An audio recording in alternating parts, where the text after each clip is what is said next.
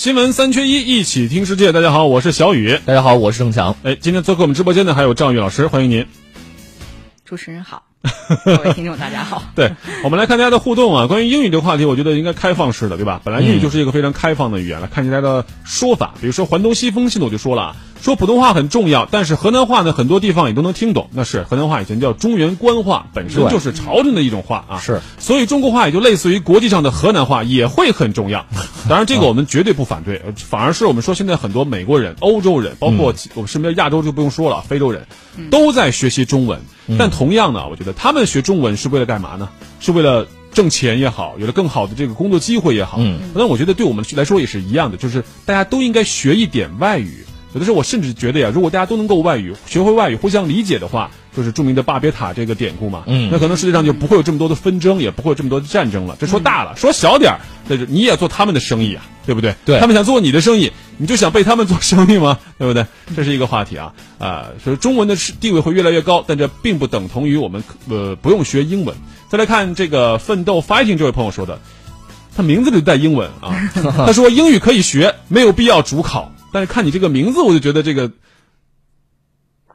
我觉得英语呃可以学，嗯但是没有必要作为一个主考的科目去学，嗯呃，懂得一点就行了。因为你会发现，呃，大学毕业之后用到英语的很少，基本上就用不到英语。如果有有一些行业用到英语的话，还要去进一步的去学习。那些大学里学的英语，其实是很浅的，真正到实战实用上，还要进一步的去学习。所以我觉得这个英语在学校，呃，不用太深入去学习。嗯，感谢这这位朋友的观点啊，这对个观点其实也蛮也蛮代表一部分人的想法的。这是说的四六级和这个啊，大学英语我真的真的很不简单，别的不说，就虚拟语气这个事儿，嗯我认识的外国人就没有几个人懂什么叫虚拟语气的。嗯是的，就他们平常生活当中会有意识的来这么用，但他们不会从语法上来学。对我觉得中国的这个至少是学科教育啊，在语法上还是非常扎实的。以前我上学都有叫薄冰英语语法，嗯那是我的必杀技，我就靠这个，你英语拿了很高的分数。嗯嗯但是我始终觉得这个英语中大学的学的英语其实还是很不错的，只不过我们确实缺少用的空间，或者说用的环境，或者说是用的习惯。就像赵老师说的啊，你用不用？比如说我们看一个新闻，就前不久那个新西兰恐袭事件，对吧？嗯枪手腿上别着什么呢？英文报道叫 magazine，magazine，嗯很多中文报道就变成了杂志，但实际上它是弹夹的意思，就是很多中文世界里有很多信息啊，其实是被我们说二手翻译过的，有可能是被有意识的篡改，甚至是污染的。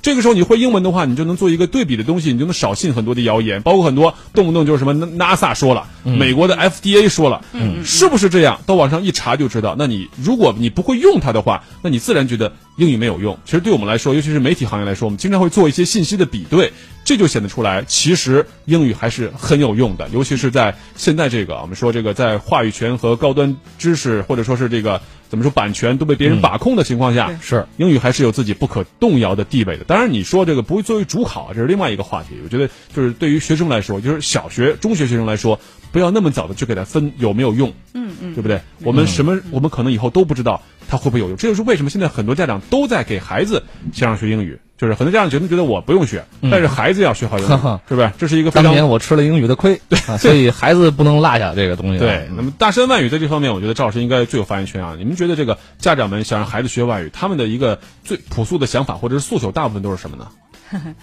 呃，首先刚才您提到那个话，就是这个 fighting 同学提到这个问题，我想了一个段子，我觉得在这儿给大家分享一下，很有意思。呃，说一九八五二幺幺的一个硕士，完了之后到美国移民了，没事干，完了之后就说我去要要接接着深造去，然后在那儿呢就选了一门课，那课的名字叫 Future and Option，哎，这课我喜欢。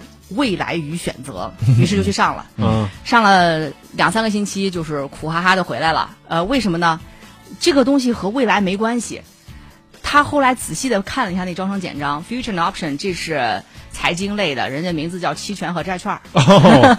所以说，这就这个段子当然是真的，它并不是真的一个一个段子，就是通过这段子，我想让大家明白的就是刚才那个 Fighting 同学说到的，我们所谓的考试的这个英语，你学到的就是未来与选择。哦，但是如果你到了比如大学英语四六级、CET 往上更高的这个级别，你就要开始小的时候我们是有教无类的，嗯长大了之后我们肯定是要有 specialized 的，大家会有 major，对不对？嗯那你的专业领域里面的这个英语就要有熟词生义了，嗯，这个时候你就要使用到英语了。对，比如说我们说的 share 分享，现在很多习惯说我们要讲 share，对吧？对的对的但实际上它有股份的意思。是的嗯都在对词源词义上来说。哎哎嗯，同时呢，所以就这个东西，你看，呃，你不能简单的理解说是由于他考试要用分数去衡量他，所以我很仇恨他啊。其实这个东西就是你一直不觉得去学，你觉得这东西我一直用不上，用上的时候就晚了，再补也来不及了。语言这个能力它是需要和时间的投入是成正比的，嗯啊，而且任何一个技能你获取的时间成本越高，这个技能它的 value 就越大。对哎，是。我特别坚信，我特别同意啊，我赞同，我站台，我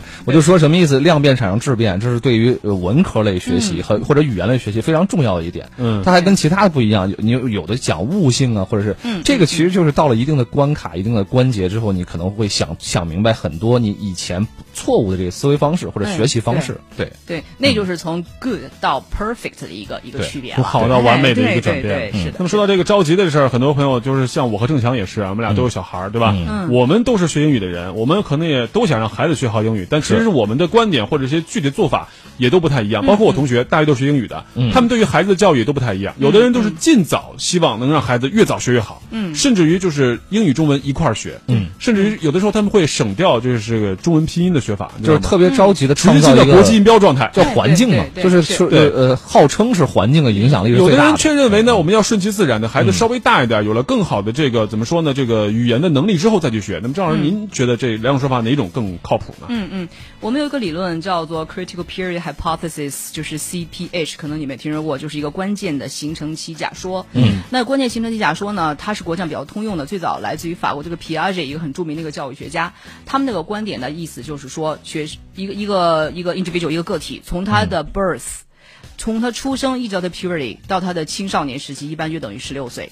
这个任何这个时间，他对于语言、他的学习，他都是有比成年人要有 advantage 的。就像刚才我们在私下里交流过的这样子，小孩子学英语，越小的孩子他学英语，他越不需要 rules，他不需要知道为什么。规则，他只要 copy 就可以，对不对？啊、但是大人的话呢，你要告诉他，I am a teacher，for example，I 是主语，am 是 be 动词，你得是这样子去教他，是你得告诉为什么，他才能知道哦，我得这样子去把这个句子给造出来。但对于小孩子来讲，我们有各种各样的研究，大量的事例去证明，小孩子学英语，它完全就是一种 mimicking 的一种行为，模仿行为。嗯嗯模仿的多了，再加上他的语料积累的多了，自然而然就形成了一种习惯。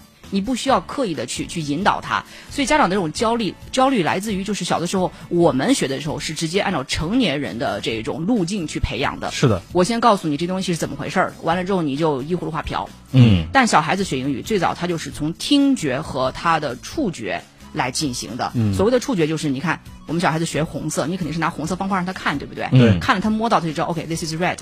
在他的脑子里面，red 和红色并不对等，嗯中文和英文并不对等。嗯 red 就是这个这这这颜色，对啊，这就是 red。对。至于说红色是 red，它是没有这个概念的。他联系不起来。对的，中中人中国人或者说成年人才有这个概念，或者我们说叫 bilingual 才会有这种的概念。嗯那对于小孩子来学习的话呢，我其实比较提倡啊，大家就是比较顺其自然。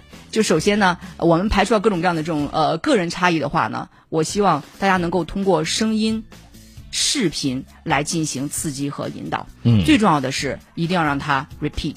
那现在小孩子就是很多家长就给孩子一个 iPad 呀，你去看啊，就比如说很多这种往往返的那种，因为小孩好像都很喜欢颜色鲜艳那种往往复的那种，什么 red、green、blue 这种。但是我发现这些很多教学视频其实也都是国外的人来做的一些三 D 模型来做嗯嗯嗯。其实也是想符合孩子这种没错，最基础的就是认知的感觉。多维的这样的一种刺激，而且很重要一个落地，就是对于我们，我们都叫做 English Learner for the Second Language，我们是 ESL，、嗯对。所以我们在学这个过程，就认知的过程中，一定要让小孩子有反馈，要有一个 feedback，which means 他看到 red 之后，你要让他说出来，否则的话，这个 red 就是一个符号、存在在他的脑子里面，跟着念出来。对 Exactly，你要让他外化出来。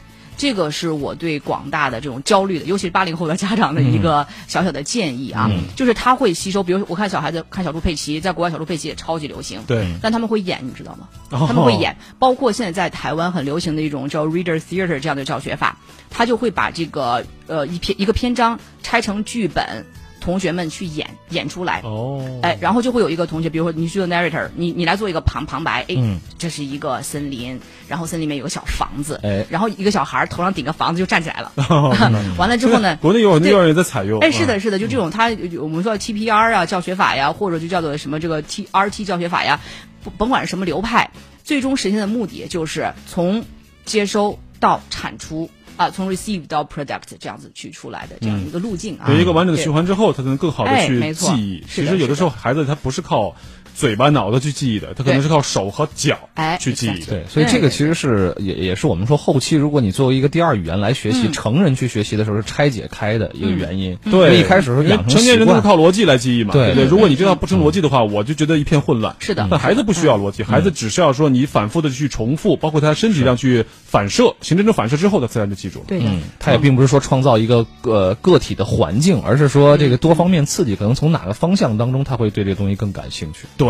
来看一下格峰说，任何一种语言都是一种逻辑的总结，一种思维方式的表达。想要更好的沟通，还是要学习一门外语。其实不光是更好的沟通啊，甚至能帮你打开一个新世界的大门。真的，我觉得在现在这个社会生活，有一个避难的地方是挺好的，是吧？Sectionary。好。